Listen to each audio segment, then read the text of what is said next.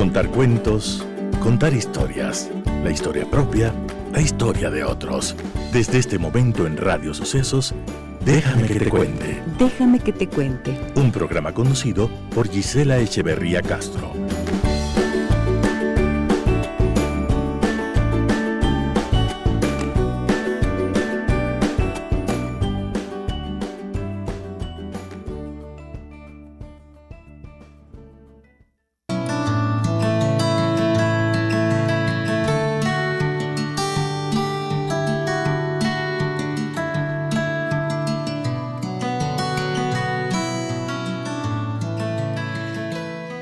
Somos vulnerables, hemos vivido el dolor y la frustración, hemos fallado y nos hemos sentido derrotados, peleamos con nuestros miedos e inseguridades. Si lográramos vernos así, quizás exigiríamos menos a los otros y a nosotros mismos, juzgaríamos menos, perdonaríamos más. Cada día es una nueva oportunidad para aprender a vernos con amor y compasión. Déjame que te cuente. Déjame que te cuente.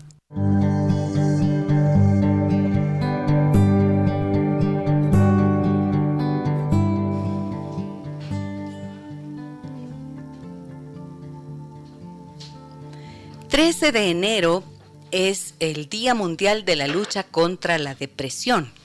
La depresión es un trastorno emocional que causa un sentimiento de tristeza constante y una pérdida de interés en realizar distintas actividades. También se puede denominar trastorno depresivo mayor o depresión clínica y afecta los sentimientos, los pensamientos y el comportamiento de la persona que la padece.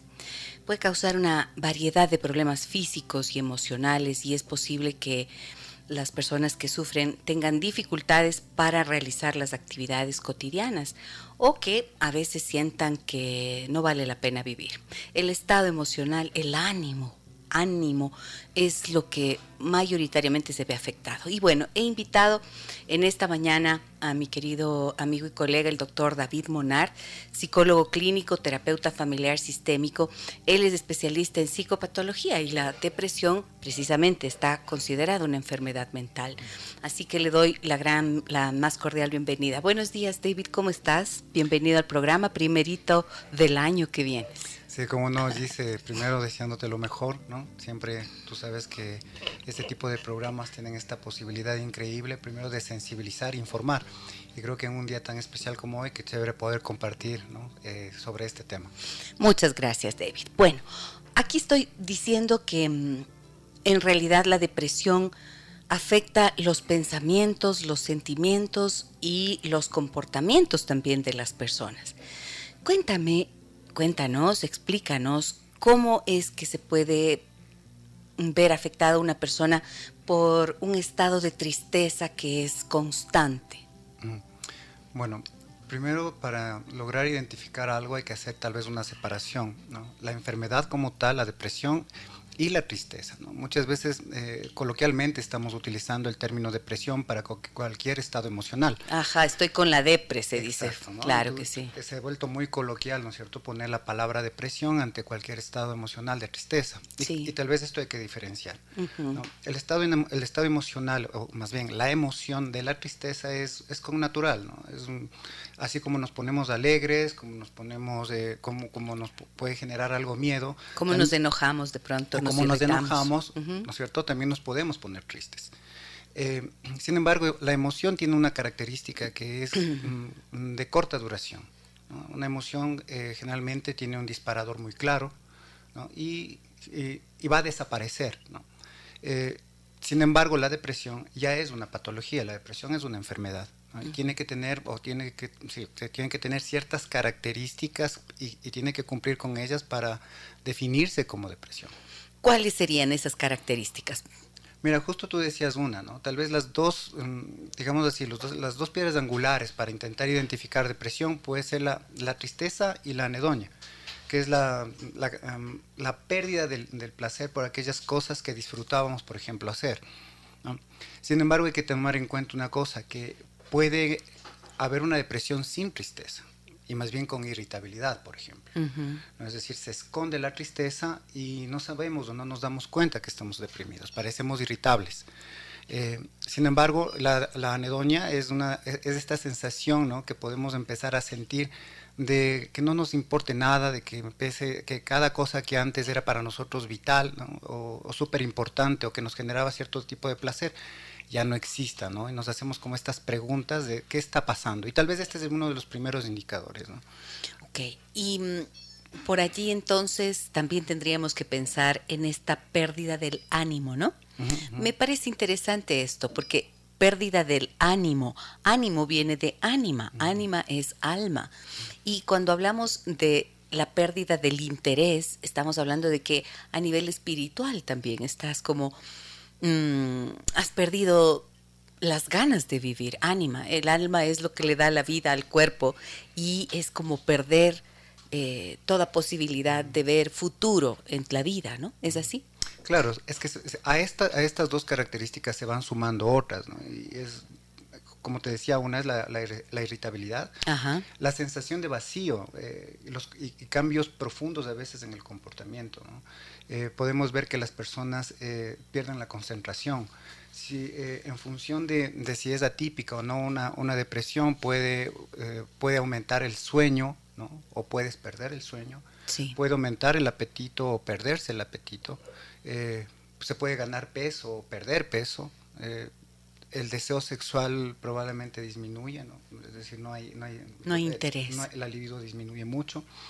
Eh, este tipo de características que empiezan a aparecer junto a otras ¿no? van generando como un cuadro, que este cuadro, ¿no es cierto?, tiene que ser bien diagnosticado para entrar ahí sí en una, en, una patología a la que vamos a decir es depresión o no. Ya, y cuando cuando vas, eh, por ejemplo, viene alguien a tu consulta y te dice, ¿sabe qué? Estoy deprimido. ¿Cuáles son las preguntas fundamentales que tú haces para poder confirmar que efectivamente se trata de una depresión y no solamente un estado de tristeza que puede ser transitorio? Eh, bueno, eh, hay, hay, algunos aspectos que se tienen que ver ¿no? cuando se analiza la, depresión. Generalmente, eh, tú sabes que depresiones moderadas a, mayores se tienen que incluso generar diagnósticos multidisciplinarios, es decir, que por, probablemente, ¿no es cierto?, se necesite de, una intervención y de un diagnóstico también psiquiátrico porque probablemente se necesite medicación. En la parte terapéutica también se hace ese, tipo de evaluación. Hay ciertos inventarios para poder, ¿no es cierto?, generar un, diagnóstico, pero lo que nos va a llamar siempre la atención va a ser primero la narrativa, ¿no? Es decir, ¿qué nos cuentan, ¿no? Eh, vamos, a, vamos a ver ciertas ciertas eh, condiciones que tienen que ver, por ejemplo, con la temporalidad. ¿Cuánto tiempo está instaurado esto? ¿no? Es decir, si es que, es un, que son síntomas que se están repitiendo ¿no? a lo largo del día, eh, varios días, por lo menos dos semanas, eh, con cierta intensidad, en donde existe cierto tipo de padecimientos, ¿no? como decíamos, tristeza, anedonia, ideación, ideación o pensamiento suicida. ¿no? Este, esta ideación suicida puede ser tanto pasiva como activa. Esto quiere decir, ¿no es cierto?, que la, que la persona puede tener un plan para, para quitarse la vida o simplemente, ¿no es cierto?, cuando es pasiva, desear que algo pase para, para morir. Entonces, ese tipo de elementos se van, se van sumando a un cuadro, ¿no? Y esto nos va determinando que la persona probablemente ya está eh, con un tipo de depresión. ¿Cuáles son los peores errores que una persona que está experimentando alguno de estos síntomas o varios o todos de esos síntomas puede cometer cuando está, eh, si le está ocurriendo algo así, David? Creo que lo, lo, principal y que creo que es una excelente pregunta es, dice, porque lo peor que podemos decirnos es no pasa nada. ¿no? Yo creo que este, este es una, una, de las frases más típicas que tenemos. No pasa nada, eh, la familia que está en, en, el entorno, ¿no es cierto? Utiliza siempre este tipo de frases, ¿no es cierto? Son muy típicas de nosotros, ¿no? Eh, pon de parte. Pon, de parte, ponte fuerte. Tienes eh, que tener fuerza de voluntad. Si lo tienes todo, porque estás así? Es decir, casi como estás renegándole a la vida, ¿no? Y no nos damos cuenta de que si es que tú tienes una apendicitis o tienes una afectación cardíaca o tienes diabetes, no, no es que estás renegando de nada, no, no, no tiene que ver con la voluntad. Hay una enfermedad que está operando y que te está poniendo en esas condiciones. Ahora, ¿cuáles pueden ser aquellos factores desencadenantes de una depresión? Bueno, hasta ahora sabemos, ¿cierto?, que eh, no hay una causa única. Eh, la, depresión es multicausal. Entonces van a haber, por supuesto, factores hereditarios. Eh, se sabe actualmente, ¿no es cierto?, que las personas tienen mayor tendencia si es que en la familia hay depresión, sobre todo en, familiares de primer grado.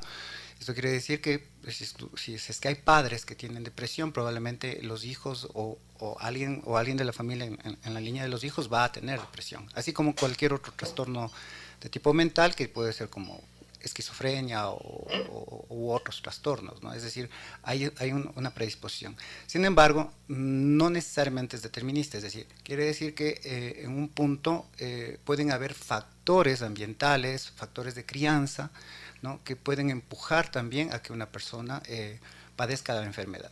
Porque acuérdate, no estamos libres, nadie está libre de, un episodio depresivo. ¿no? Es decir, pueden haber ciertas circunstancias que presionen tanto al ser que le pueden llevar a una condición de fragilidad o vulnerabilidad que le pongan en un estado depresivo. Por ejemplo, las pérdidas, ¿verdad? Eh, una situación catastrófica que haya tenido que pasar alguien. Mm, recuerdo en el 2016 cuando tuvimos eh, mm. el terremoto aquí en el, en el país. Yo fui a trabajar en Manta y Puerto Viejo y trabajé con 200 personas que habían vivido esa situación y por lo tanto estaban al mes de ocurrido el terremoto, estaban experimentando síntomas de estrés postraumático. Pero había por allí algunas personas que estaban presentando también síntomas de depresión y ocurrió que mm, ya venían trayendo una tristeza muy larga durante mucho tiempo por otras circunstancias, quizás un divorcio, la pérdida de algún ser querido, mm, problemas económicos que no lograban resolver y seguían viviendo con ellos sin prestarle mayor atención, como acostumbrados a vivir con el dolor por dentro. Llegó el terremoto y ¡boom! se desencadenó todo. Entonces, creo que es importante también comprender eso, ¿no? Que podemos estar como adaptados al dolor, al malestar, al sufrimiento, a la tristeza incluso. Y decir coloquialmente, estoy con la depre por cualquier cosa, o decirlo en serio y no tomarte en serio. Y eh, viene alguna situación eh, que va a complicar las cosas y entonces el cuadro se vuelve ya inmanejable. Y claro, esto, esto lo que acabas de, decir eh, justo muestra la, la, capacidad que tenemos para poder enfermar. Es decir, en, la, en, nuestra condición humana esto es lo que puede ocurrir. Eh, que puede estar de alguna manera algún tipo de, depresión, por ejemplo, que puede ser una, una depresión leve. Eh, ahí operando y no nos damos cuenta, es decir, incluso las distimias se conocen como depresiones de alto rendimiento es decir, te permiten operar súper ¿Qué es la distimia, David? La distimia es un tipo de depresión, ¿no? pero leve, que, es, eh, que opera aproximadamente, o para ser diagnosticada, tiene que, operar por lo menos dos años, ¿no? pero es una, es una es la típica depresión que no se le da tanta importancia, ¿no? Le vemos a esa persona casi más bien como una cuestionadora de la existencia, ¿no? Un poco melancólica, pero no, no le damos ese valor de depresión, ¿no? Sin embargo, es, es una depresión que le permite a esta persona operar, ¿no? Y de hecho, muchas veces este, este tipo de depresión hace que la persona opere eh, a, a rangos muy altos. ¿Por qué? Porque tiene una característica de evitación. El momento en el que frenas, puede venir un episodio de depresión mayor. Es decir, funciona normalmente, hace sus cosas, cumple con sus actividades, pero podría entrar como en un frenesí de actividad.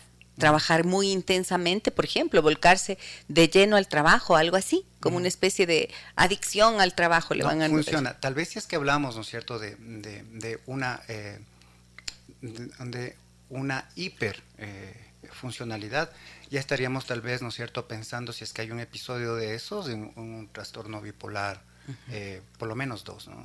Entonces, eh, creo que más bien eh, la distimia es, una, es, es, aprender cómo a funcionar, ¿no? En un rango en el que casi no detectas que existe la, la la enfermedad. La enfermedad. Por eso, fíjate que puedes vivir años, ¿no? Incluso hay gente que puede pensar que esto es parte de la personalidad, ¿no?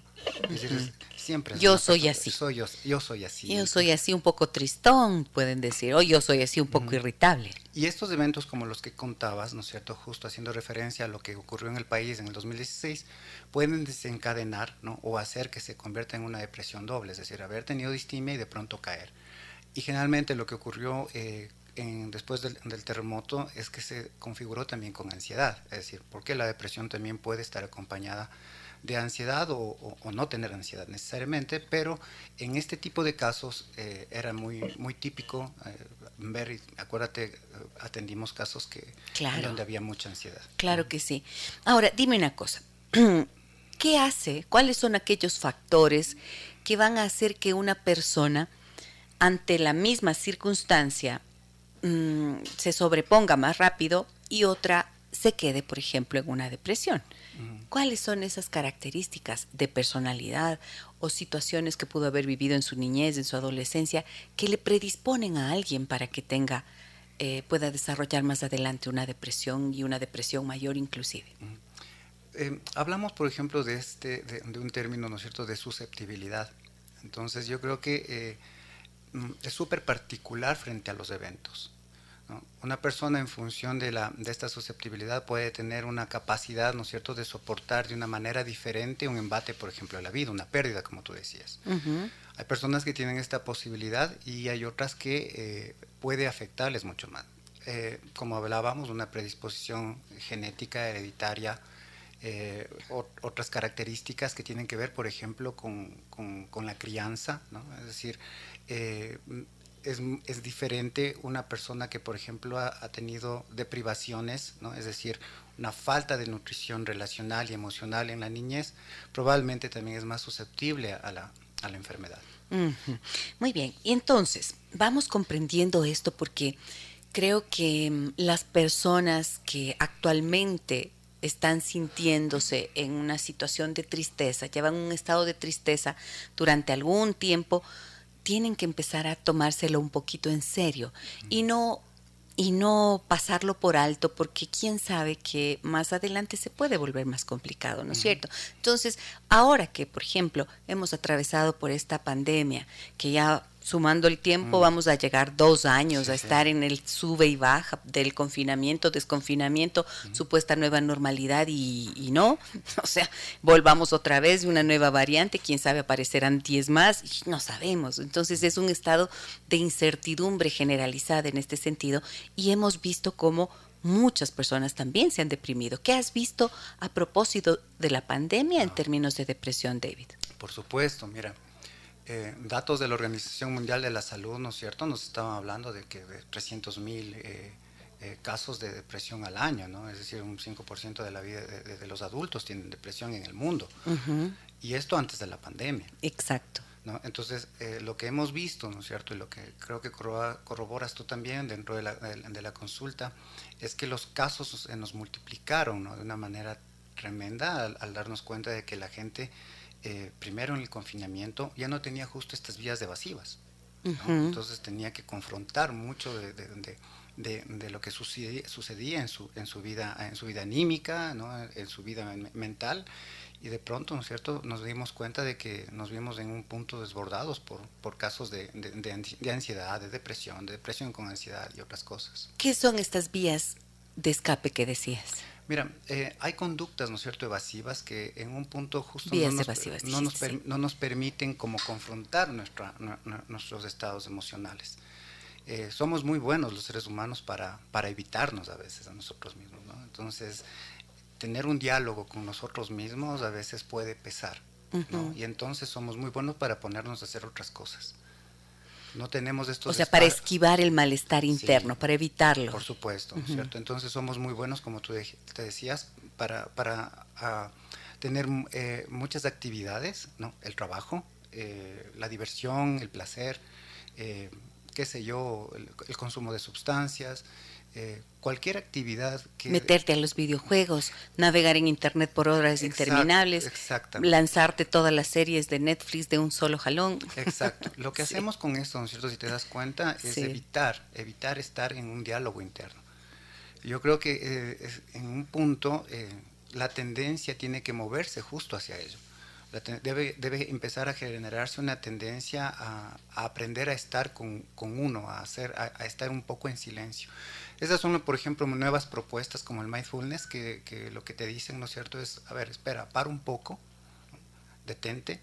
O sea, si vienes a una velocidad, ¿no es cierto?, y no has parado nunca, tal vez sea el momento de detener la velocidad a la que vienes y quedarte contigo un rato, hablar contigo, ¿no? pensarte, Y esto es un ejercicio que, por ejemplo, se hace, tú sabes, se hace en terapia, es decir, lo que hacemos es a la persona que se cuestione, que se haga preguntas, y para hacerse preguntas hay que parar. Muy bien, voy a saludar a las personas que están en este momento acompañándonos en Facebook, en nuestra transmisión que hacemos diariamente en vivo y mm, que están presentes e interesadas por los temas que les proponemos aquí. A ver, voy a saludar, por ejemplo, a quién. A Erika Hinojosa, Ana Constante, Elizabeth Ponce, Marlene Paredes, Diana May, María Liz, Mena, Nancy Guevara, Paulina Torres, Janet Monge, Maite Gortaire, Ana Lucia Cabrera, Beca Ruiz, Gladys de la Cruz, Freddy Freire, Nelly Castro, Alfonso Fares, eh, la Carito Monar también nos está acompañando aquí. Muchas gracias a todos ustedes. Bueno, ahí mm, tenemos la posibilidad de conversar en esta mañana con el doctor David Monar acerca del Día Mundial de la Lucha contra la Depresión. Perdón. Este trastorno emocional afecta a más de 300 millones de personas en el mundo y es considerada como la primera causa mundial de discapacidad. ¿Cómo te puede llevar a la discapacidad la depresión, David? Es que mira, eh, en un punto la persona que no puede operar, ¿no es cierto? La desconexión, eh, ahí como decíamos, imagínate eh, en un punto una persona que siente depresión se siente en un hueco, se siente en un vacío, ¿no? si tienes ideación, ideación de minusvalía, ¿no? Que es esta ideación de no valgo para nada, no sirvo, ¿no? Mm, soy el, ser más horrible, ¿no? Esta, esta ideación que, No le importo a nadie. No le importo a nadie. No sirvo para nada. Fíjate, ¿no es cierto? Que puede ir junto de la mano de, la ideación suicida. Eh, discapacita, no te permite operar, no te permite concentrarse en, a veces en cosas básicas, ¿no? Y digo en cosas básicas porque esta persona probablemente no quiera ya bañarse, no quiera comer, no quiera salir de la habitación, no quiera salir de la cama, entonces imagínate lo que es cuidar hijos o salir a trabajar, a coger un bus. No, no tienes, no tienes la fuerza no vital. No tienes la fuerza, exacto. Esta fuerza vital, ¿no es cierto?, hace que, que, prácticamente te quedes estacionado, ¿no? Y esto es un círculo vicioso, ¿por qué? Porque si te pones a pensar, cuando te dices y te repites este tipo de cosas, ahondas más, ¿no? Y esto, y esto lo que hace es incapacitarte, dejarte ¿no es cierto?, sin esta posibilidad de reacción. Ahora, cuando esto surge en un miembro de la familia, mm. toda la familia se ve afectada. ¿Cuáles son esas afectaciones que todo el sistema familiar recibe como impacto directo ante la presencia de esta enfermedad? Y qué bueno, que yo creo que esto que acabas de decir es súper importante, porque no es problema de la persona solamente. Muchas veces, como tú ves, a, consulta nos llegan casi como, este es el problema, ¿no? Vaya, háganse cargo, ¿no? Y, la familia toma cierta distancia, a veces, y es comprensible con la con la expectativa ¿no? de que prácticamente esta persona se cure a través de eso y ya. Pero no, perdón, la familia tiene mucho, mucho que ver. Primero por las propias dinámicas que se generan. Segundo, porque la familia puede convertirse en un agente que contiene a esta persona, ¿no? es decir, que genera un soporte. Eh, y otra cosa es que la depresión afecta la dinámica familiar porque muchas veces hay una sensación de alta impotencia frente a, los síntomas que tiene la persona y la familia no sabe cómo actuar. Entonces muchas veces la, familia puede reaccionar de manera hostil, es decir, por el agotamiento, porque no conoce, porque no sabe qué hacer, entonces luego puede eh, eh, generar un tipo de respuesta inadecuada. Y este tipo de respuesta inadecuada puede ir, mira, desde intentar como activarle de alguna manera, ¿no? Es decir, como eh, exigiendo cosas, o lo otro, ¿no es cierto?, que es haciendo lecturas muy inadecuadas. Entonces, por ejemplo, los niños y los adolescentes no se ponen tan tristes, se ponen irritables y silenciosos, ¿no? Entonces, fíjate, una respuesta y buscan aislarse los adolescentes especialmente. Aquí, acuérdate, ¿no? Esta es la edad del burro. Claro. ¿No? Y, ahí le metemos la edad del burro, ¿no es cierto? Es un cajón desastre en donde podemos meter todo, todo lo que queramos y no darle atención al adolescente, que puede estar atravesando una depresión que puede venir de tú, justo por el divorcio de sus padres o, por una pérdida también. ¿no? O como ahora, que han estado tan alejados de sus grupos eh, de amigos, metidos únicamente en eh, la educación virtual y privados de todos estos eh, estas posibilidades precisamente de escape. ¿no? A través de sus amigos, de las salidas, de las eh, actividades deportivas, inclusive empiezan a experimentar estas tristezas y los chicos no son entendidos, solamente se les tacha, como tú bien decías, de, ay, es que como es adolescente, entonces de edad del burro está fatal y ya le ha de pasar. Sí, ¿no? Es un vago, es una vaga, pasa solo durmiendo, ¿no? Y no nos damos cuenta de que probablemente esté justo con esta, con esta, con esta energía tan baja, ¿no? Que no le permite, no le permite responder, ¿no? Bien, voy con preguntas, preguntas que nos llegan al 099 556 3990 y ustedes recuerden que además de sus consultas nos, nos importa mucho escuchar sus historias, lo que pueden contarnos acerca de eh, esta situación. Acá tengo una, eh, voy a empezar con una consulta que dice, buenos días, excelente programa. Gisela, muchas gracias. ¿Cómo podemos darnos cuenta que un hijo está pasando por un proceso depresivo? Precisamente. Tengo un hijo adolescente de 16 años que todo el tiempo está encerrado en su cuarto, casi no come y no le gusta hablar de sus, de sus sentimientos. Por favor, anónimo.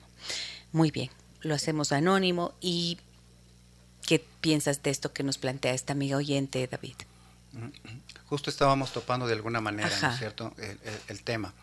O sea, primero decirles eh, a, la gente que nos está escuchando y viendo que la depresión, asimismo como es una, enfermedad, también tiene eh, la posibilidad de curarse, tiene la posibilidad de ser tratada. ¿Qué debemos hacer con los miembros eh, de la familia que cuando sobre todo vemos este tipo de comportamientos que sentimos que, que, nos dan un tipo de señal, es decir, tenemos que estar alertas. Fíjate, esta mamá está alerta. Yo creo que es importante, ¿no es cierto? Estar alerta de nuestros hijos, estar alerta, alerta de nuestros seres queridos. ¿Qué está pasando? Lo mismo puede estar ocurriéndole a un adolescente o a un niño o a uno de los padres ya ancianos, ¿no es cierto? En donde también podemos ver este tipo de retraimiento porque han perdido todos los roles de la vida, ¿no? Ya no son padres, eh, o sea, son padres, pero ya no tienen ese rol ese rol de guía o protagónico. De hecho, se convierten casi como en hijos de la familia, de, de alguno de los hijos que los acoge o, viven solos. ¿no? Eh, han, han, perdido tal vez el, el a, un, a, un, a, su cónyuge o, a su pareja, entonces tampoco están viviendo el rol, el, el rol mujer u hombre. Es decir, van perdiendo roles. ¿no? Y hay este, este retraimiento. Lo mismo sucede en los ancianos como lo mismo puedes ver en conductas en los adolescentes y en los niños. Entonces tenemos que estar muy alerta a aquello que va cambiando.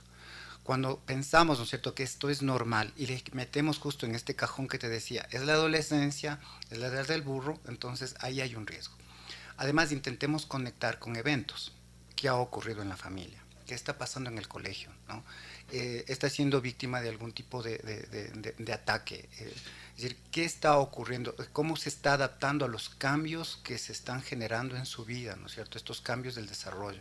Es decir, el, eh, estar alertas y el empezar a buscar como personas significativas que, sobre las cuales ellos se abren y empezar a indagar desde ahí es importante. Por ejemplo, si es que este, este chico, ¿no es cierto?, tiene un vínculo con un tío, con una abuelita, ¿no?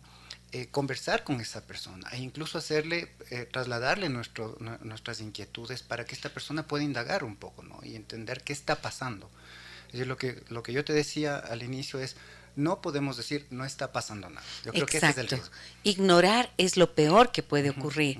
O a veces minimizarlo, ¿no? Minimizarlo o decir, ay, siempre con lo mismo. O sea, no es para tanto. Mira, yo he pasado por cosas peores que tú y no me he deprimido. Esto puede ser mortal porque entonces la persona nunca va a lograr sentirse entendida y peor van a ir a otras instancias como para buscar ayuda y resolver de raíz el problema. Por supuesto. Mira, lo que acabas de decir creo que es valioso en el sentido de que si es que lo que buscamos, ¿no es cierto?, en terapia es que las personas puedan hablar de lo que piensan y de lo que sienten. Este tipo de frases dentro de las familias lo que hacen es minimizar y desvalorizar las emociones. Sí. Es decir, no tienes derecho a sentir. Este es el mensaje potente que puede dar un padre o una madre sin querer. Porque no es que lo están haciendo adrede, ¿no? Sí ocurre que la persona está intentando como justo animar, meterle este ánimo que tú decías, ¿no? De manera externa, es decir, yo viví esto, ¿por qué tú vives esto de esta manera? Mi vida fue más dura, siguiendo tu vida una vida mejor, ¿por qué estás en estas condiciones? Entonces, con este tipo de frases o con este tipo de argumentaciones, lo que hacemos es desvalorizarle a la persona y es lógico que esta persona luego no va a hablar sobre sus sentimientos, sobre sus emociones, ¿no? O lo que le pasa, porque va a decir, yo tengo que aguantar.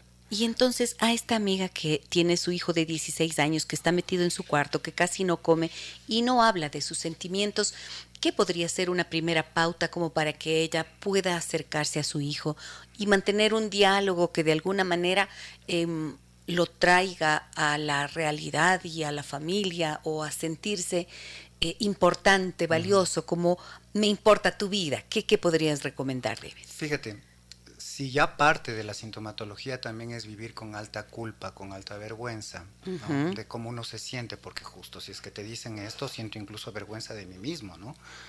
De que no soy fuerte. De que no soy fuerte, de que claro, soy el débil de la familia, ¿no? cosas de estas. Lo que se tiene que hacer en ese sentido más bien es acompañar, es intentar generar más bien un sentido de una posibilidad de contención y de apertura los padres o la gente que está cercana muchas veces, mira, no tiene que decirle lo que tiene que hacer, ¿no? Además que es extremadamente invasivo que alguien te diga qué tienes que hacer. Sí. Lo que hacemos, ¿no es cierto?, es decir, estoy aquí para ti, Y si es que estás viviendo algo sobre lo que quieres hablar, Cuenta conmigo. Cuenta conmigo. es probable que hoy no quieras hablar de nada, pero si el rato que te animes, aquí me tienes. O sea, mostrar esta disponibilidad. Exacto, y estar, ¿no? Sí. Y estar, estar, porque yo creo que esto es lo importante, porque esta persona en un punto, en un punto, puede encontrar, ¿me entiendes?, la posibilidad de mover y decir, ok, esta persona está y sigue estando ahí. Porque además se vuelven extremadamente desconfiados de las personas que creen que de verdad les apoyan. Entonces, se abren ante las personas que sienten que de verdad están con ellos. Muy bien. Mm, voy, por, eh, voy con más mensajes. Me dicen, hola Gise y doctor, qué gusto escucharles. Me gustaría contarles mi historia. Yo, dice, a raíz de la pérdida de mi mamá, empecé a sentirme triste, cada vez con más frecuencia. No quería levantarme de la cama, aunque mis hijos pequeños me lo pedían. Luchaba, pero me sentía infeliz irritable y comencé a desquitarme con mis hijos y mi esposo, hasta que mi hermana me sugirió ir al psicólogo y al psiquiatra porque no era algo que me iba a pasar poniéndole ganas como muchos me decían. Ahora, dice, después de seis meses me siento mucho mejor. Perdí a mi madre a causa del COVID. Saludos y que tengan un lindo día. Soy Carmen y estoy conectada desde Salcedo. Muchas gracias Carmen, un abrazo grande para ti y gracias por compartirnos tu historia en esta mañana. Creo que ilustra muy bien todo lo que hemos dicho, ¿no? ¿Qué piensas de lo que nos dice Carmen? Sí, mira, justo, ¿no? Las pérdidas como pueden llevarnos a, vivir un evento, ¿no? Eh, no todos podemos asumir la pérdida de la misma manera, ¿no? Y puede, puede afectarnos hasta llevarnos a cuadros depresivos. Generalmente cuando uno pierde a un ser querido y, este duelo se alarga por más de seis meses o un año, hay que pensar en, que probablemente esto ya tiene otro tipo, o, debemos ver desde otro tipo de... Se convirtió ya en un duelo complicado que le condujo a la depresión. Y acuérdate, o simplemente no se duela, porque acuérdate también, en función de cómo estamos, o nuestras, a veces nuestras estructuras sociales, no nos permiten eh, vivir los duelos, ¿no? Y usualmente eh, dentro de las familias se tiene como también este, esta manera de ver quién puede duelar o no eh, es más permitido que las mujeres puedan expresar sus emociones, que puedan llorar, ¿no? Y los hombres, ¿no? Ok, ponte fuerte, ¿no? Eres hombre, ¿no? Los hombres van a intentar vincularse a veces con sustancias para vivir este dolor.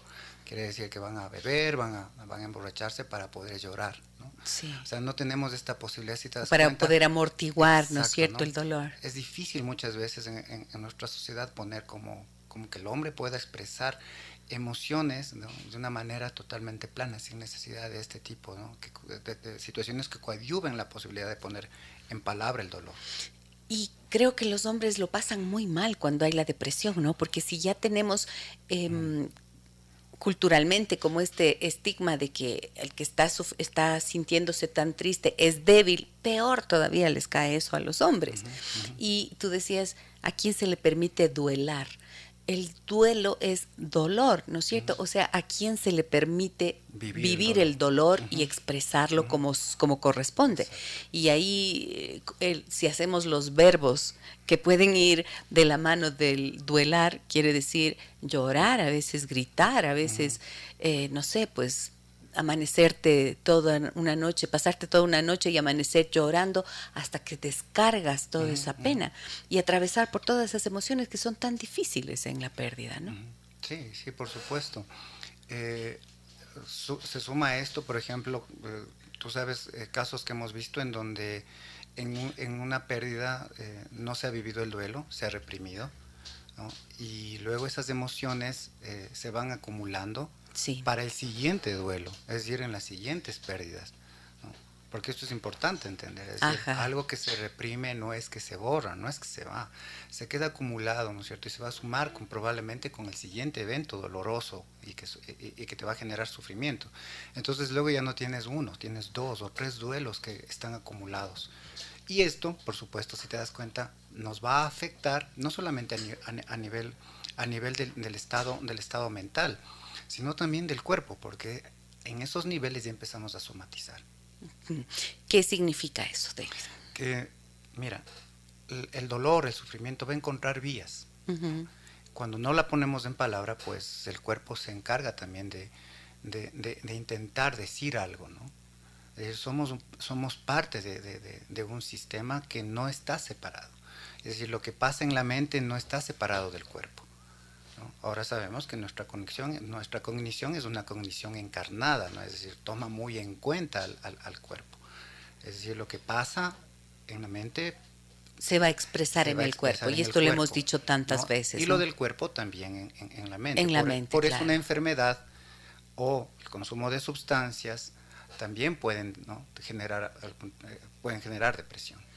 Muy bien, tengo varios mensajes en el 099 55 6 39 90, que es nuestro número de contacto, y también en Facebook. Voy con los de, voy con los de em, los del número telefónico. Me dicen, buenos días, tengo una inquietud. Hace 18 años me diagnosticaron distimia.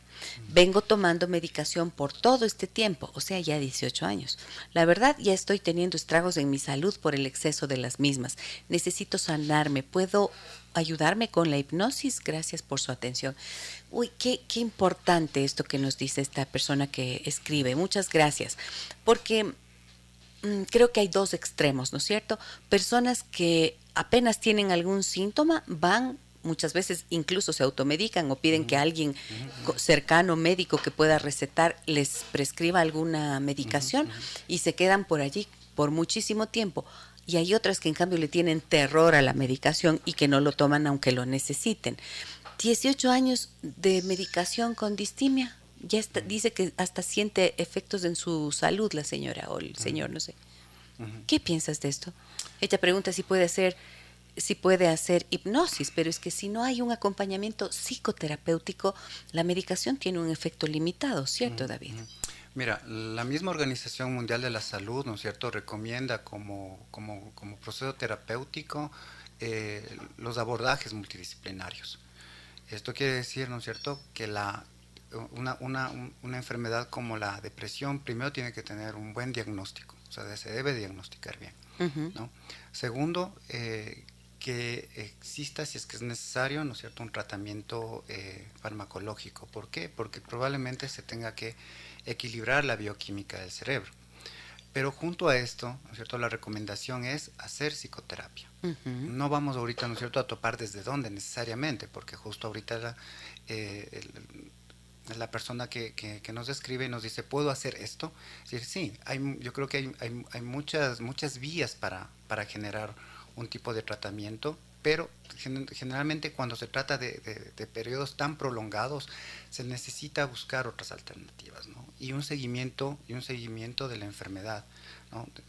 la distimia tiene esta característica de ser eh, extremadamente recurrente ¿no?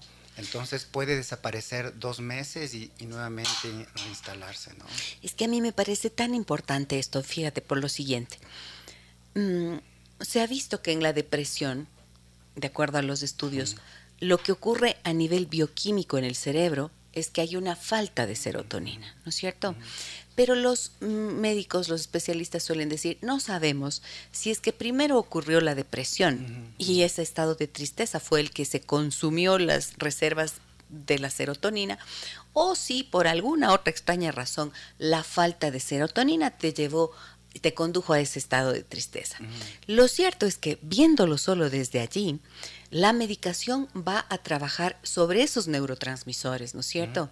Y va a tratar de reponer esos niveles de serotonina que no están donde corresponde.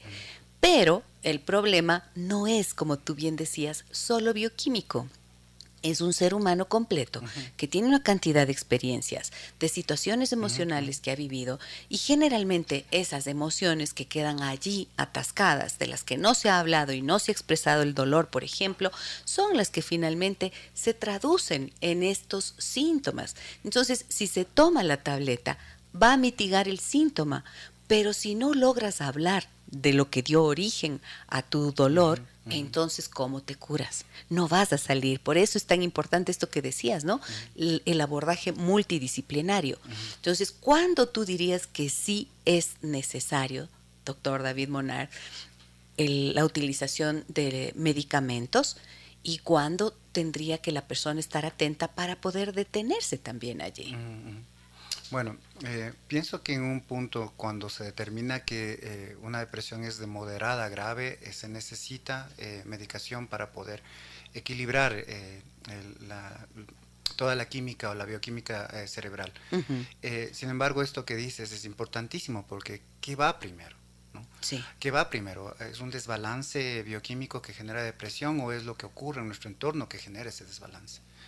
Y por eso también los abordajes. Fíjate, el abordaje también tiene que ir en las mismas líneas. Es decir, eh, tú sabes que nosotros abordamos eh, la, depresión desde aspectos justo eh, emocionales, por supuesto, con tal vez, ¿no es cierto?, revisando la historia de este, de, este paciente, de esta paciente, pensando en, si es que han existido traumas, si es que han habido deprivaciones, ¿no?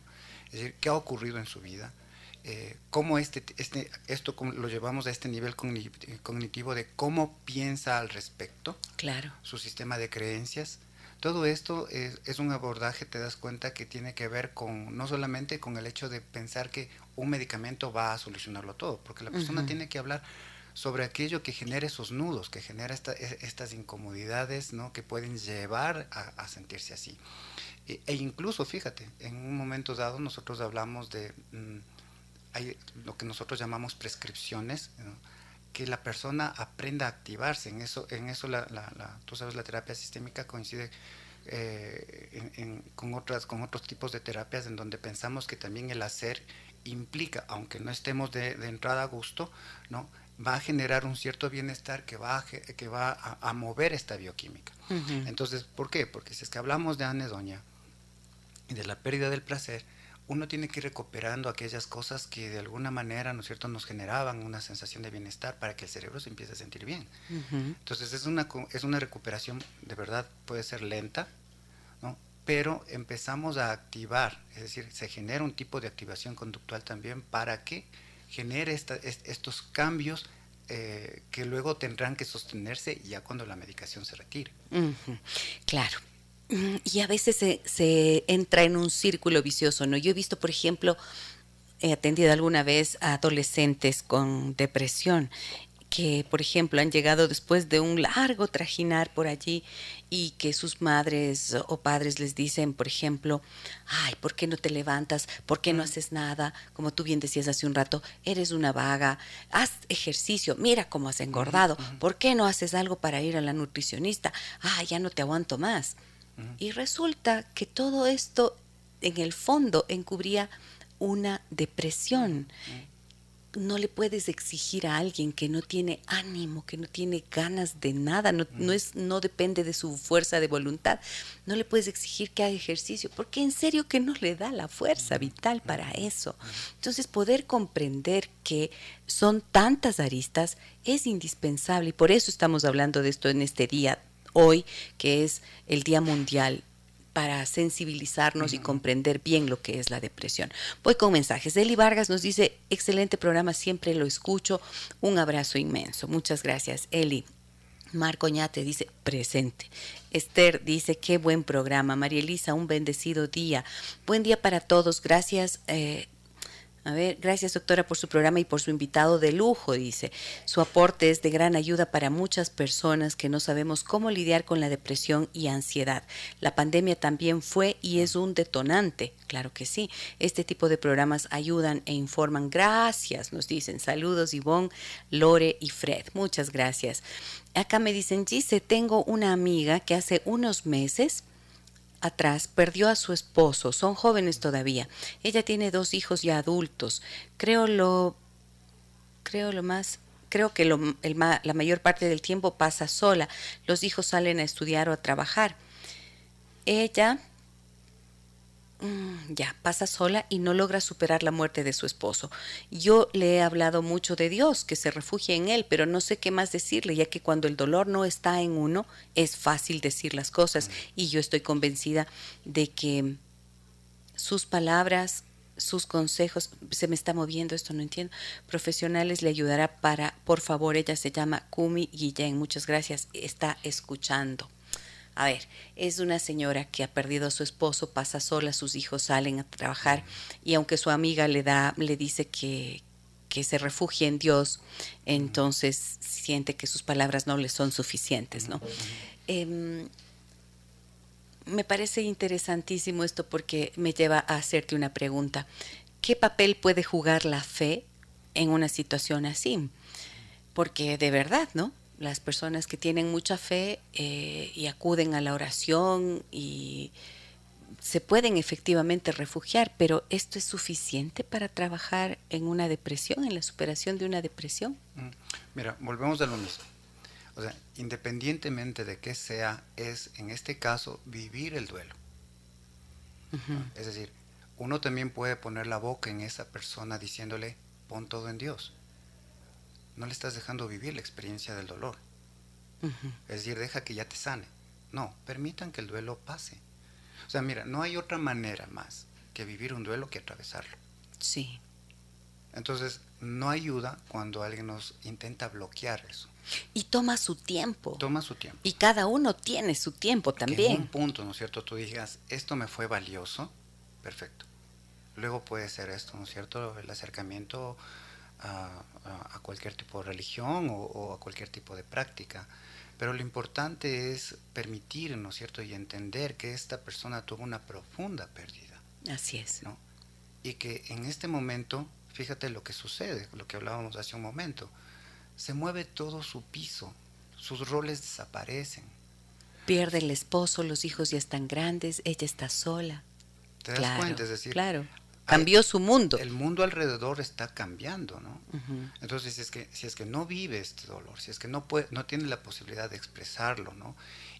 Y ahí sí, si te das cuenta, tener la capacidad de, mm, en un punto de plantearse, reorganizar nuevamente su vida, eh, no va a pasar nada, se va a quedar aislada, se va a quedar, ¿no es cierto?, ensimismada y este dolor más bien se encapsula.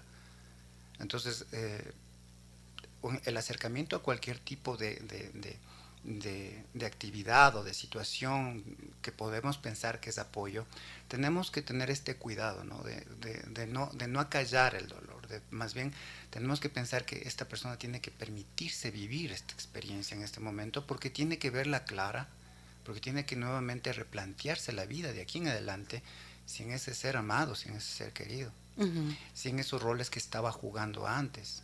Y decirse ahora en, este, en un punto, no en este instante por supuesto, pero en un punto, ok, ¿qué más?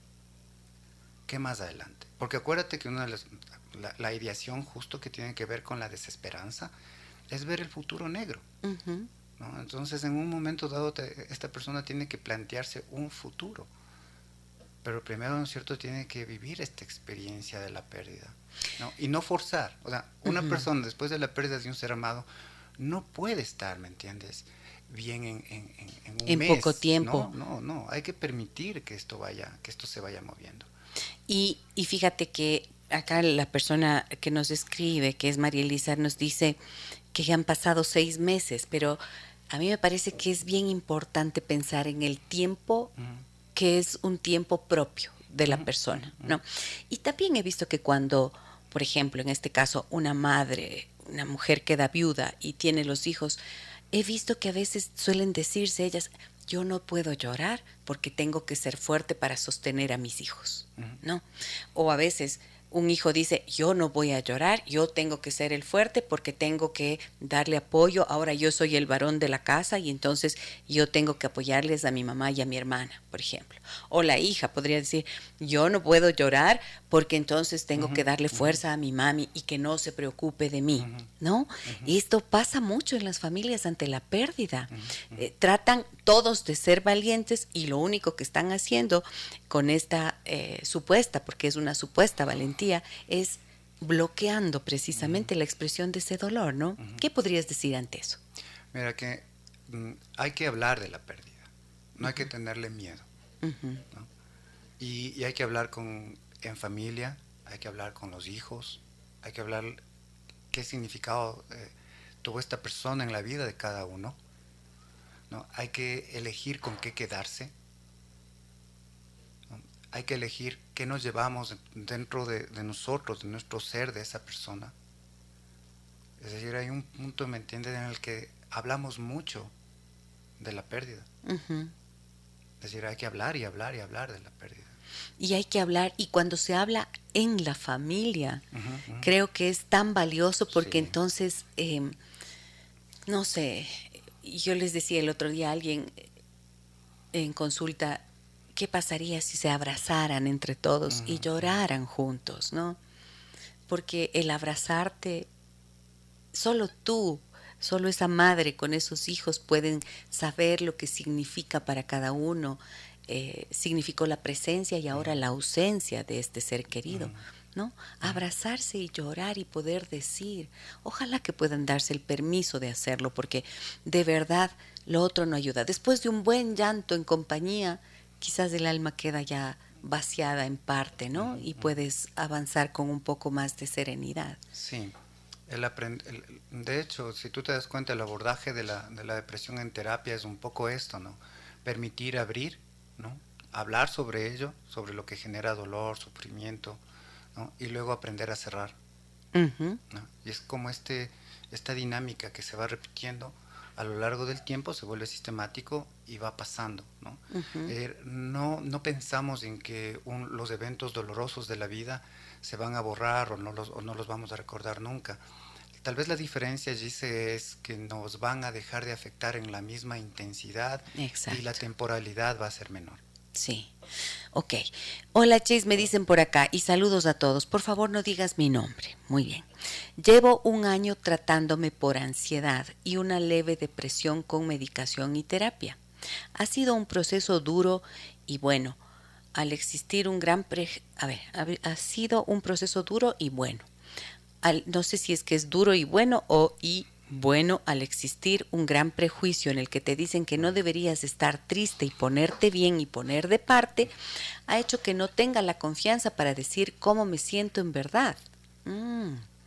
A veces siento que ya no debería hacer nada porque no tiene sentido, no me da ganas, una soledad infinita y tristeza en la que puedo llorar por cualquier pelea o problema. Un año, mira, tratándose eh, por la ansiedad y la leve depresión con medicación y con terapia. Bueno, ¿qué, piensas de esto que nos comenta esta amiga, David? David. Entra dentro de estos rangos, dentro de estos rangos, ¿no? De, frases que, no ayudan, ¿no? Es decir, eh, de alguna manera es estar bien es una elección, ¿no? O sea, ponte bien, ¿no? Y de alguna manera esto no, no va a ayudar. De lo que estoy entendiendo, no sé si es que me equivoco en el mensaje, eh, está haciendo terapia, pero la familia tal vez no está comprendiendo el proceso de ella. Sí, no, no me queda muy claro esto, y, pero lo que sí dice es que, que debido a ese gran prejuicio que eh, sobre por el cual te dicen frases como no deberías estar triste y debes ponerte bien y tienes que poner de parte, eso ha hecho que no sienta la confianza para decir cómo se siente en verdad. Exacto. De lo que hablaba. Puede ser la familia, ¿no? Puede ser la familia o el entorno. Es que es esto, ¿no? ¿Cómo te sientes segura o seguro al hablar de tus emociones, de tus sentimientos o de lo que piensas o incluso de los mismos eventos que te llevaron a sentirte así, ¿no? Si es que estás siendo descalificado. Claro, si tienes miedo de que te juzguen. Ay, exacto, si te das cuenta. Y, probablemente, ¿no es cierto? Esto, esto ocurre dentro de las familias eh, que, que, generan estas deprivaciones, ¿no? Porque son hipercríticas, ¿no? Y uno, uno dentro, dentro de contextos así eh, no tienes permisos, entre comillas, para sentirte de alguna manera. Sí. Qué, qué, fuerte. Ahora, si es que, no sé, no sé si también, obviamente con la información que nos proporcionan en los mensajes, intentamos hacer lo mejor posible para poder entender lo que nos escriben, pero estaba pensando que si ella no se autoriza a decirle la verdad, al menos al terapeuta, ahí sí que puede estar patinando el terapeuta también. Entonces, aunque no puedas sentirte libre de hablar con la familia de todo lo que sientes, ya que estás en terapia, anímate a hacerlo allí, ¿no? Porque justo para eso son los espacios terapéuticos. Eh, en un punto, ¿no es cierto?, se puede convertir la terapia en un espacio o un tipo de terapia también fantasma, ¿no? Y tampoco digo lo que pienso, lo que siento. Entonces, no, el terapeuta va a operar de acuerdo a aquello que le estás, que, le estás contando, que le estás claro, Claro, es cierto, ¿no es cierto? Se puede tener este diagnóstico y se puede trabajar con el, con el objetivo. Pero para poder, ¿no es cierto?, eh, zafar estos nudos de la, de la historia, por ejemplo, como eh, trabajar a nivel de, si es que ha habido situaciones de, familia de origen, en donde hay eventos inter y transgeneracionales que nos han afectado en nuestra vida, y eso nos ha llevado a, episodios así, eh, tienen que ser contados, tienen que ser abiertos, Para, para tratarlos. Eh, Pero si, es que, si es que no podemos generar un espacio de confianza ahí, tal vez también debemos plantearnos eh, la posibilidad de, por ejemplo, cambiar de, espacio, de, buscar una, una, terapeuta, un terapeuta que nos permita, nos genere la confianza para poder hablar de lo que necesitamos. Esto es súper importante, esto que dices, David, porque en efecto, si sientes recelo de hablar con toda libertad, entonces no te sirve mucho la terapia. Entonces, ¿para qué vas ahí eh, si, si no vas a sentirte eh, tranquila, porque el espacio de terapia tiene que ser eso, un espacio de confianza donde sientes que vas a estar siendo escuchado con atención y con respeto y que en serio vas a encontrar un interlocutor que pueda comprender tu situación. Entonces, sí, muy buena esa, esa idea de si no te sientes muy cómoda, no desistas, eso sí, porque la ayuda la necesitas. Entonces dices que ya piensas en no hacer nada. No, busca algo que te pueda sacar de allí. el, riesgo justo de esto que dices es que terminemos normalizando nuestra, nuestra enfermedad y que por lo tanto, ¿no es cierto?, pensemos que así se tiene que estar, así se tiene que vivir. El riesgo de, la depresión, bueno, hay algunos riesgos bastante interesantes, pero tal vez es primero que nos quita la calidad de vida, Gise. Dos, la depresión, si es que no es tratada, eh, va a transformar la estructura propia del cerebro. Es decir, no es, no es, no es una enfermedad solamente emocional, ¿no? va a terminar afectando a lo largo del cerebro. Por eso en el anciano, ¿no es cierto? Hay, que tener mucho cuidado en los ancianos porque deteriora, deteriora la cognición. Lo otro, ¿no es cierto? Y también la memoria, ¿no? Termina afectando la memoria. y, y, lo otro, ¿no es cierto? También nos pone en riesgo de vida. Es decir, estamos hablando de que eh, tenemos, según la, OMS, 800 mil eh, muertos por suicidio al año. Es decir, cada 40 segundos alguien se está suicidando. Entonces, esto es importantísimo tomar en cuenta. En estos aspectos, eh, esto es otra de las cosas que siempre tenemos que estar pendientes, los intentos. Una persona que está intentando, está, está pidiendo a gritos ayuda. Ok, voy a ir a una pausa, vamos a hacer una pausa en este momento, vamos a escuchar algo de música y vamos a regresar con más mensajes que están en el 099 556 3990 y también varios que tengo en Facebook, algo más en Messenger también me han escrito y con mucho gusto vamos a continuar tratando este tema en el que hoy nos acompaña el doctor David Monar. Hablamos de la depresión. Hoy es el Día Mundial de la Lucha contra la Depresión y tratamos de dejar claridad en los conceptos, en lo que significa, en cómo abordarlo, en cómo prestar atención a esos primeros signos y también en esos errores que se pueden cometer cuando se le dice a una persona que está viviendo esto, eh, tienes que ser fuerte, eh, yo no me moriría por eso, yo no me deprimiría por aquello. Mm, no, no conviene ponernos en comparaciones y tampoco a minimizar aquello que las personas viven. Volvemos enseguida. Déjame que te cuente un encuentro que nos humaniza.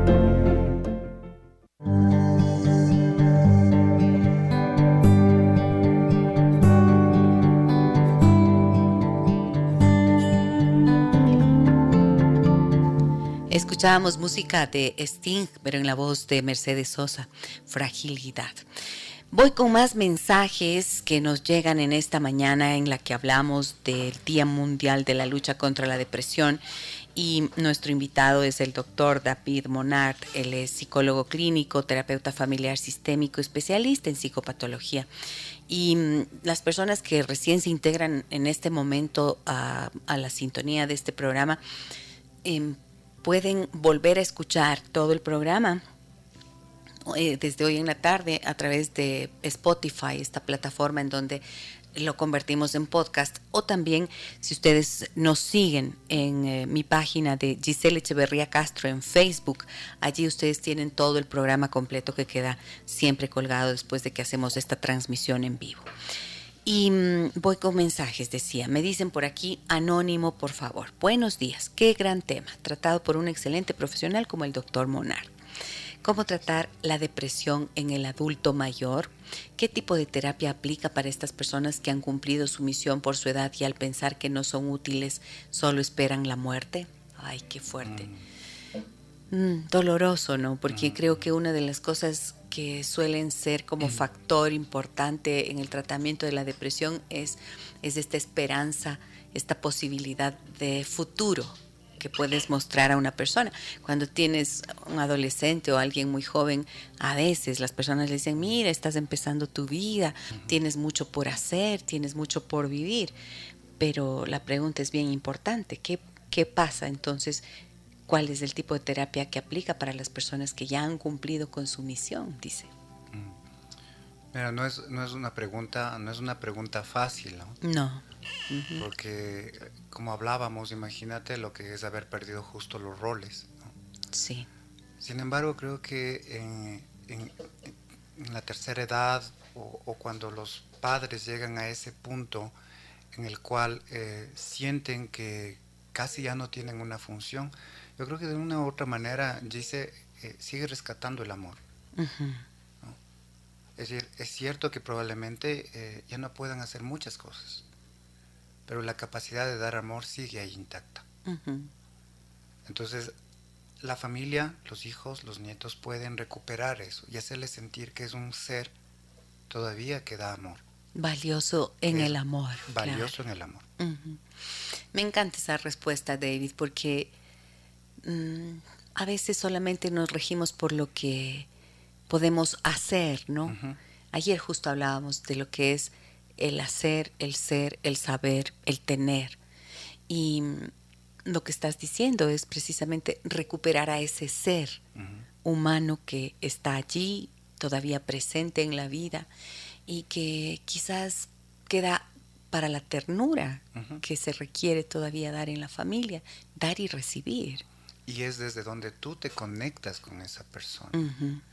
Fíjate, no es que vamos a decir, bueno, mamá, entonces usted tiene que ahora darnos amor. No, eh, somos nosotros ya los hijos, los nietos, de que nos conectamos, generamos un vínculo, una relación de ese tipo. Sí. Y ya no, lo, y ya no le cuestionamos, pero creo que en ese, en, ese, en ese aspecto, fíjate que volvemos de lo que a veces topamos, dice contigo, que es la moneda, la moneda de oro del, de las relaciones, ¿no? Que es el reconocimiento. Sí. El reconocerles, el reconocerles que, cumplieron, que hicieron una tarea y que hicieron esa tarea con lo que tuvieron, con lo que la vida les dio. Se jugaron las cartas que les dieron. Sí. Alonso Fares me dice, excelente tema, no siempre es diagnosticada a tiempo la depresión, efectivamente. Lorena y Francisco León nos dicen saludos, muy interesante. Aida Leonor dice, espero poder comunicarme con claridad. En una conversación que mantuve con el eminente psiquiatra que desgraciadamente falleció por COVID el año pasado, él decía que dentro de su práctica profesional encontró muchos casos de niños no tratados profesionalmente por TDA que degeneraron posteriormente en depresión. De acuerdo con lo que les escucho, hay niños tratados como vagos y despreocupados que padecen de TDA y que sufren mucho por su situación. Terrible cuando es mal diagnosticado un, eh, síndrome de, de déficit de atención. Y efectivamente, creo que el daño posterior o la posibilidad de que sufra una depresión va a estar precisamente por haber sido tratado como alguien diferente, distinto o de inferior valor a los demás. ¿Qué piensas de esto tú, David? ¿Te acuerdas? En algunas ocasiones hemos topado contigo esto, ¿no? La, la, la, importancia justo de generar diagnósticos lo más cercanos, ¿no? O precisos. Eh, ¿Hay estos riesgos? Sí. ¿No? Eh, los, los, diagnósticos se construyen, ¿no? ¿no? se van construyendo incluso a lo largo de, de, muchas sesiones. ¿no? ¿no? necesariamente piensa que no, que no hay una, no hay exámenes, ¿no? Como, como, los exámenes en medicina que pueden ser de laboratorio o imágenes que nos permitan de una manera precisa identificar que estamos hablando de, eh, de algo, de una enfermedad o de un trastorno. Eh, en, todo lo que tiene que ver con salud mental, los diagnósticos se van construyendo. Sí. Entonces, eh, muchas veces si es que se adelanta o, simplemente se va por el primer diagnóstico, puede no estar acertado. Por eso tiene que haber un seguimiento, ¿no? Y, muchas veces eh, consultar con, con varios profesionales. Y una vez que ocurre una depresión, aunque se trate con medicación, con terapia, es probable que se repita a lo largo del tiempo cuando existan nuevas circunstancias que puedan mm, actuar como un disparador de una nueva depresión. Es como que ya te quedas con esa fragilidad. Puede haber esta susceptibilidad y esto va a depender justo de la de, mm, de, estos componentes que hablábamos al inicio, ¿no? Pero sí, es decir, alguien que pudo que, que padeció depresión en un punto puede volver a, a tenerla a padecerlo. Alonso dice, se me diagnosticó un episodio de depresión y ansiedad. Mi familia no supo entender, ya ha pasado un lustro y estoy saliendo gracias a terapia y medicación. Un lustro, cinco años, cinco, años. Un, un tratamiento bien hecho, o sea, un diagnóstico bien hecho, con un tratamiento apropiado, multidisciplinario, como decíamos, eh, probable eh, más o menos tener una idea de cuánto tiempo puede tardar en que la persona se recupere bien? Mira, es que eso es bastante significativo porque una cosa nosotros podríamos poner como aproximadamente un año, ¿no es cierto?, de tratamiento. Pero si es que ya estamos hablando de que estás tratando los, los eventos de tu vida, probablemente puedes llevar más, dependiendo de qué ocurrió, de qué ocurrió en tu vida. ¿Qué ocurrió, no es cierto, si es que viviste en una familia eh, en donde existió violencia, en donde hubo abusos? Eh, eso no se trata tan rápido. Claro. ¿no? Entonces es que las causas son causas que, que tienen este peso, ¿no? probablemente las terapias sean más largas. Muy bien, me dicen por acá en el 099 55 6 39 90. Hola Gisela, felicitaciones por tu programa. Porfa, no digas mi nombre. Ok. Tengo un niño de cuatro años y durante todo este tiempo siento que no he podido asimilar el tema de la maternidad. Mm. Extraño mi vida antes de ser mamá. No tengo paciencia con mi hijo y me enojo por todo. Mm. Cada vez que mi hijo no me escucha o no colabora, entro en cólera. ¿La depresión puede manifestarse de esa forma? Sí, sí, sí, definitivamente. De, esto, de hecho, de hecho este, este es uno de los casos típicos en los que se debería evaluar depresión viene, viene de, primero viene después, ¿no es cierto?, de un cambio vital que es súper potente. La maternidad. la maternidad, de pasar, ¿no es cierto?, de, de, una posición individual, de, un, de, una manera de vivir, a una en la que otro ser depende de ti y que pasas de la individualidad a una posición colectiva, ¿no? Es decir, es un cambio que no, mm, a ver, que no, que no todas las personas van a poder asimilar. Dos, ¿no es cierto? No, no es que está en el chip, ¿no es cierto?, de la mujer te embarazas y vas a ser eh, una supermamá.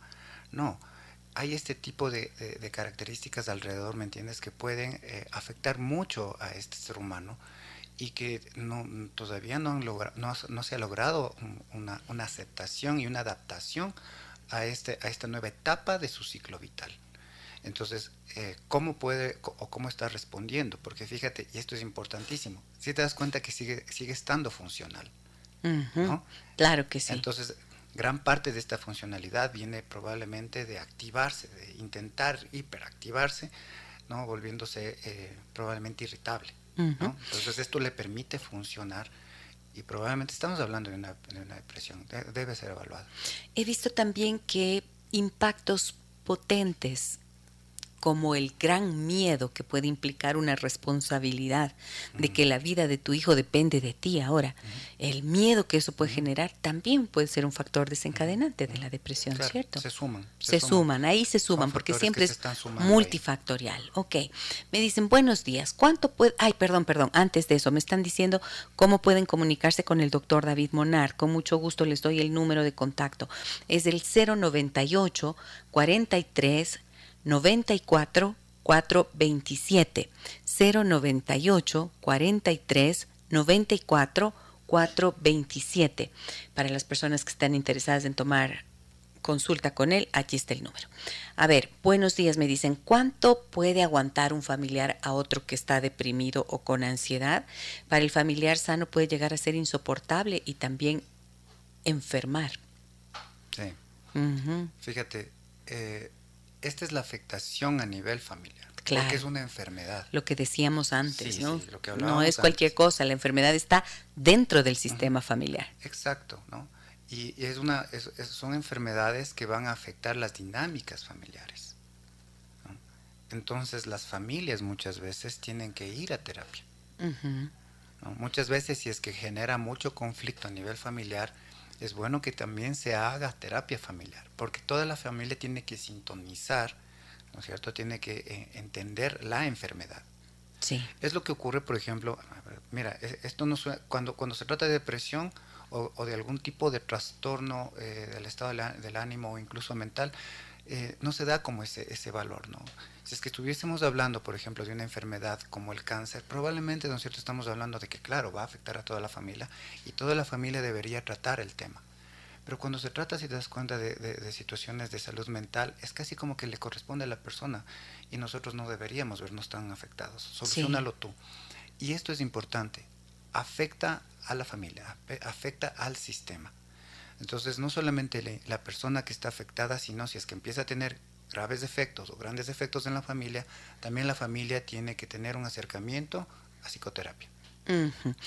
Es que hay que comprender que no somos pues seres aislados y que dentro del sistema familiar lo que a uno le pasa termina afectando al otro. Y cuando eh, el doctor David Bonar nos dice, se generan dinámicas familiares, quiere decir que la manera en la que vamos a ver a la persona que tiene el síntoma o la enfermedad cambia, se modifica. No sé, a veces le tratas con más indiferencia, a veces tratas de sobreprotegerla, a veces em, no quieres cargar con ese peso y mejor no te involucras demasiado, ni siquiera preguntas cómo te va, o por el contrario, estás todo el tiempo preguntando qué fue, qué te pasa, qué sientes, cómo te va, y entonces el otro se siente bajo los reflectores. Esas son las dinámicas, ¿no es cierto? Cómo se comunican, cómo están pendientes o no de quien enfermó. Por supuesto que todo el sistema sufre ese movimiento y ahí es cuando la terapia familiar puede ser útil. Eso sí, asegúrense de acudir a un terapeuta familiar sistémico que puede trabajar con toda la familia de una sola vez. Quiero decir, ver a todos en una sesión. Eh, a veces me han dicho a mí, mire, yo fui a terapia familiar, pero no nos alcanzaba la plata porque la terapeuta nos pedía que vayamos uno por uno a una sesión. Eso no, no, eso no es terapia familiar. Y entonces hay que tener ojo con aquello porque desde luego la terapia tiene un costo y no hay bolsillo que aguante, pues así si son cinco miembros de la familia, mm. cada uno a sesión. Sin embargo, cuando se logra hacer un, estar en ese escenario terapéutico todos juntos, entonces mm, se muestra una mm. realidad ¿qué puede ser facilitada por el terapeuta para que encuentren la solución, verdad? A ver, y sobre todo, como decías tú hace un rato, David, para facilitar la expresión de los sentimientos, ¿no? Por ejemplo, en un escenario de terapia familiar con una situación así, ¿qué sueles ver tú? ¿Qué pasa con los miembros de la familia que están alrededor de la persona que ha vivido la depresión? Creo que esto es importantísimo lo que hace un momento dijiste sobre cómo comunican, ¿no? Porque tal vez se pone de relieve la comunicación tanto digital como analógica, es decir, la digital, este, este tipo de comunicación, que es lo que nos vamos diciendo, ¿no? Hace referencia justo a la parte de la cognición, que es qué pensamos del otro. Pero la, analógica es esta, esta, comunicación mm, que tiene que ver con la emocionalidad, que no necesariamente es dicha, pero que sí se vive y que genera un clima, un clima emocional dentro de la familia. Entonces, fíjate, muchas veces cuando hay alguien que, eh, que, padece una enfermedad, no hablamos de la enfermedad, pero sí se dice a través de este, de este clima emocional que, que, que está dentro del sistema. Entonces, de una u otra manera, sí estamos comunicando de manera analógica, ¿no? A través de estas sensaciones, de estos silencios, ¿no? De esta sensación de vacío, de que las relaciones sentimos que se enfrían, de que cada cual coge como un espacio en la casa. Entonces estamos comunicando, pero no se está colocando, no se dice, no se habla. Yo creo que los, procesos terapéuticos con la familia permiten esto, ¿no? Permiten como decir, ok, vamos a poner en palabra lo que están viviendo. Sí. Y esto, esto puede generar una, una posición en la que cada uno, primero, escucha y se da la posibilidad de escucharle al otro, que puede generar ya dentro del sistema una, dinámica de empatía, pero además, ¿no es cierto?, permite eh, reflexionarse a sí mismo, verse a sí mismo dentro del sistema y cómo uno opera. Ajá, eso es. Ay, ahora, miren, yo cuando leo los mensajes y veo, veo la cantidad de sufrimiento que existe, ¿no es cierto? También siento, siento cierta impotencia porque son casos que eh, como exceden la posibilidad que tenemos de dar más respuesta dentro del programa. Este es un programa radial, entonces hablamos y tratamos de llegar con una orientación, con un concepto, pero casos más graves que sienten que en realidad, por ejemplo, les tienen eh, en, estado de shock, golpes muy fuertes, no podemos resolverlos en este espacio. Es limitado el espacio, ¿no es cierto?, para hacerlo. El espacio naturalmente adecuado para eso es el espacio terapéutico. Entonces, de allí viene la necesidad que siento y la obligación, la responsabilidad que siento de decirles, busquen ayuda profesional, vayan busquen la ayuda y háganse acompañar de un profesional que está perfectamente capacitado para hacer eso, acompañarlos a poder hablar, a poder darse cuenta de las cosas, a ver otras eh, posibilidades de acción dentro de ese impacto que ha vivido la familia. ¿ok? A ver, ¿qué más tengo por acá? Em, tengo varios mensajes, pero no me va a dar ya el tiempo porque son bastante largos.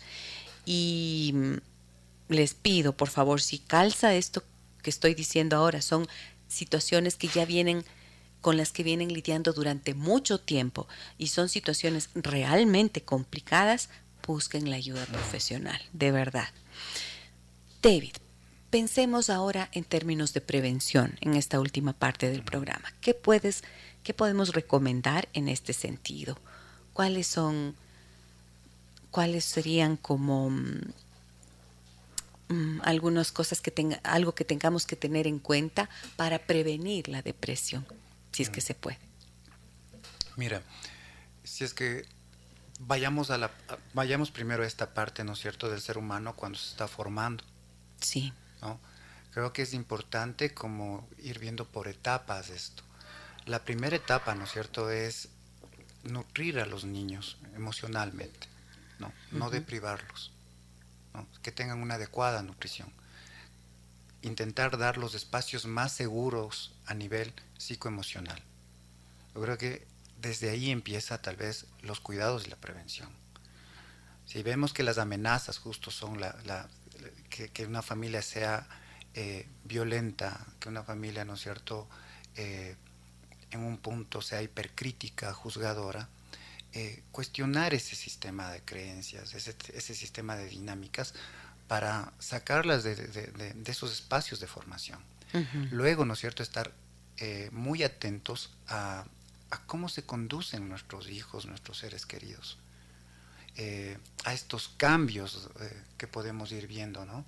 Es decir, detectar a, tiempo, intentar, como te decía, generar un, más bien un espacio de contención para que eh, dentro de estos espacios de seguridad esa persona pueda expresar lo que está sintiendo, brindarle ayuda.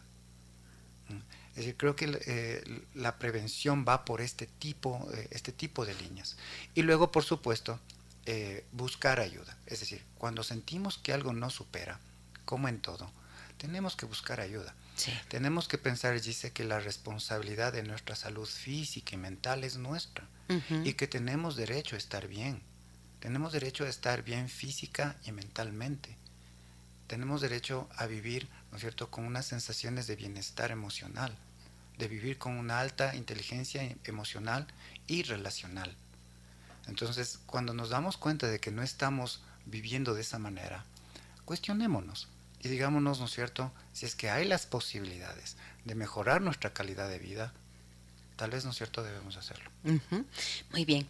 Un mensaje que me llega, me llega perdón, de Elena Vázquez y ella me dice, hola Giselle, tal vez es oportuno hablar sobre las pérdidas en la infancia. Lo que yo he hecho a veces con los niños, ella es una psicóloga que trabaja con niños y adolescentes, lo que yo he hecho a veces con los niños es lograr que ellos escriban sus sentimientos y lo que quieran decir a modo de despedida cuando no han tenido la oportunidad de hablar o no han hecho el proceso de duelo.